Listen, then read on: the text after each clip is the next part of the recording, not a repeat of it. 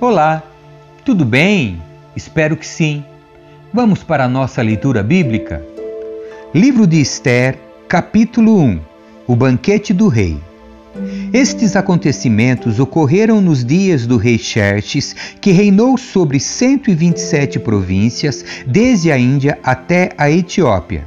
Do trono real na fortaleza de Suzã, Xerxes governava seu império. No terceiro ano de reinado, ofereceu um banquete a todos os seus nobres e oficiais. Convidou todos os oficiais militares da Pérsia e da Média e os príncipes e nobres das províncias. A festa durou 180 dias e foi uma demonstração formidável da grande riqueza do império e da pompa e esplendor de Sua Majestade. Terminada a celebração, o rei ofereceu um banquete para todo o povo que estava na fortaleza de Suzã, desde os mais importantes até os mais humildes. O banquete durou sete dias e foi realizado no pátio do jardim do Palácio Real. O pátio estava enfeitado com cortinas brancas de algodão e com tapeçarias azuis, presas com cordas de linho branco e fitas vermelhas a argolas de prata fixadas a colunas de mármore.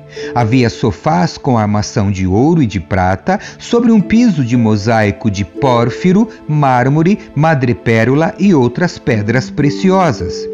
As bebidas eram servidas em taças de ouro de diversos modelos e havia grande quantidade de vinho real para mostrar a generosidade do rei. Por ordem do rei, podia-se beber à vontade, pois ele havia instruído os oficiais de seu palácio a servirem quanto vinho cada convidado quisesse.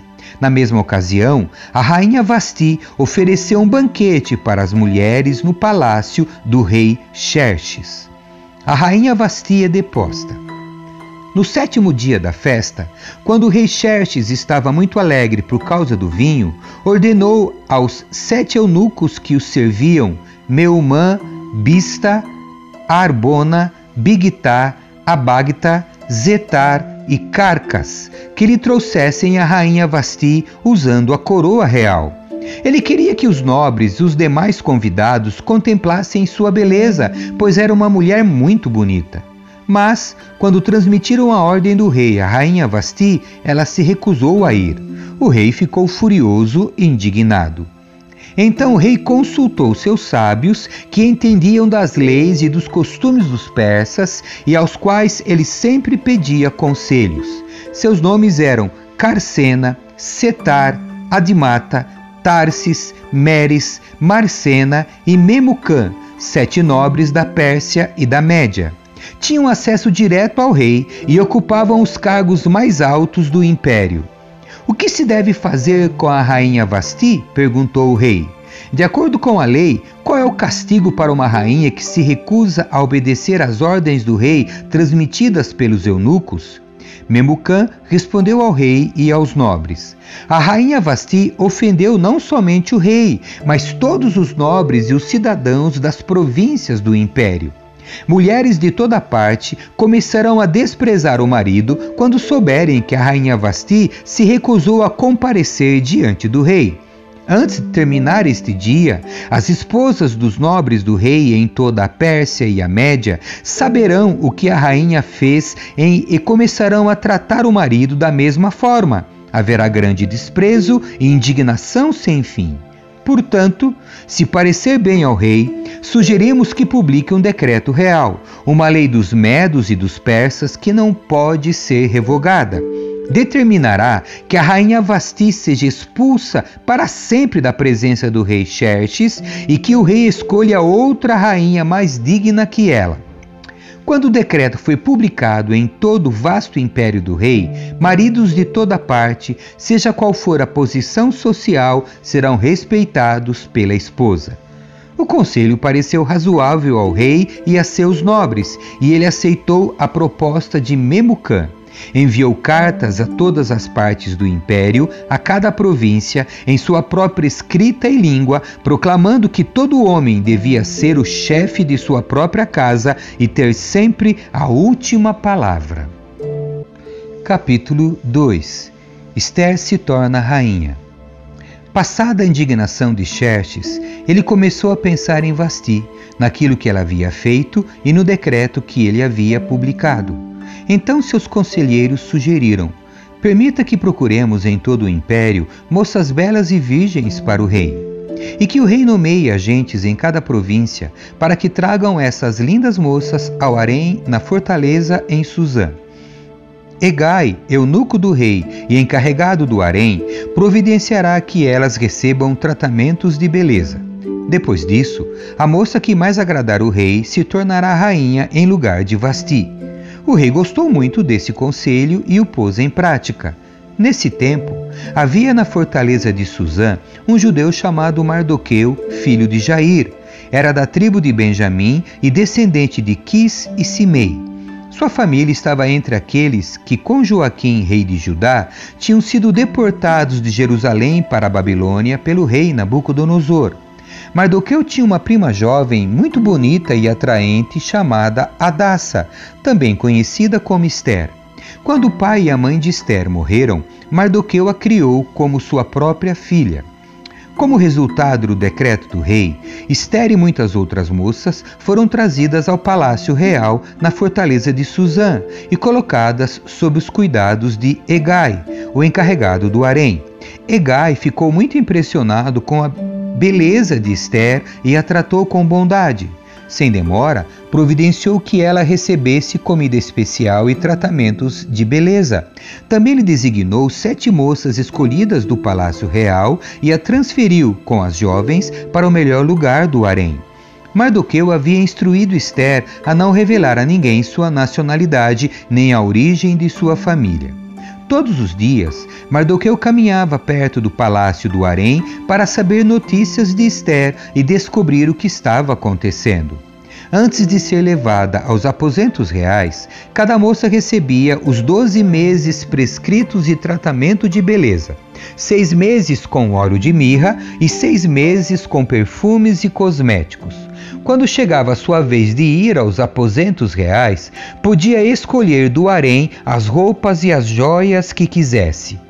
À tarde, era conduzida aos aposentos reais e na manhã seguinte ia para outra parte do harém, onde moravam as mulheres do rei. Ali ficava sob os cuidados de Saasgás, eunuco do rei, encarregado das concubinas.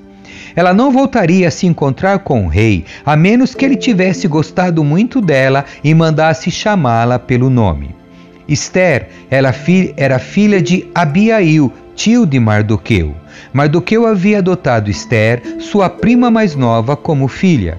Quando chegou a vez de Esther se apresentar ao rei, ela aceitou o conselho de Egai, eunuco encarregado do harém. Não pediu nada além do que ele sugeriu e agradou a todos que a viram. Esther foi levada ao rei Xerxes no palácio real no mês de dezembro, no sétimo ano de seu reinado.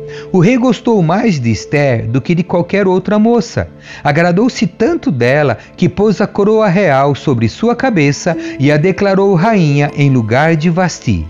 Para comemorar a ocasião, ofereceu a todos os seus nobres e oficiais um grande banquete em homenagem a Esther. Declarou aquele dia feriado em todas as províncias e distribuiu presentes generosos para todos.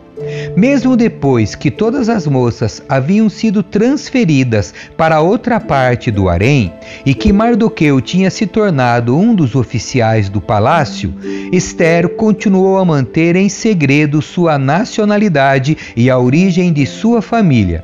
Ainda seguia as instruções de Mardoqueu, como havia feito quando vivia sob os seus cuidados. A lealdade de Mardoqueu ao rei. Certo dia, quando Mardoqueu estava de serviço junto à porta do palácio real, dois eunucos do rei, Bigtana e Teres, guardas da porta dos aposentos do rei, se indignaram com Xerxes e conspiraram para matá-lo. Mardoqueu, porém, soube do plano e transmitiu a informação à rainha Esther, que contou ao rei em nome de Mardoqueu.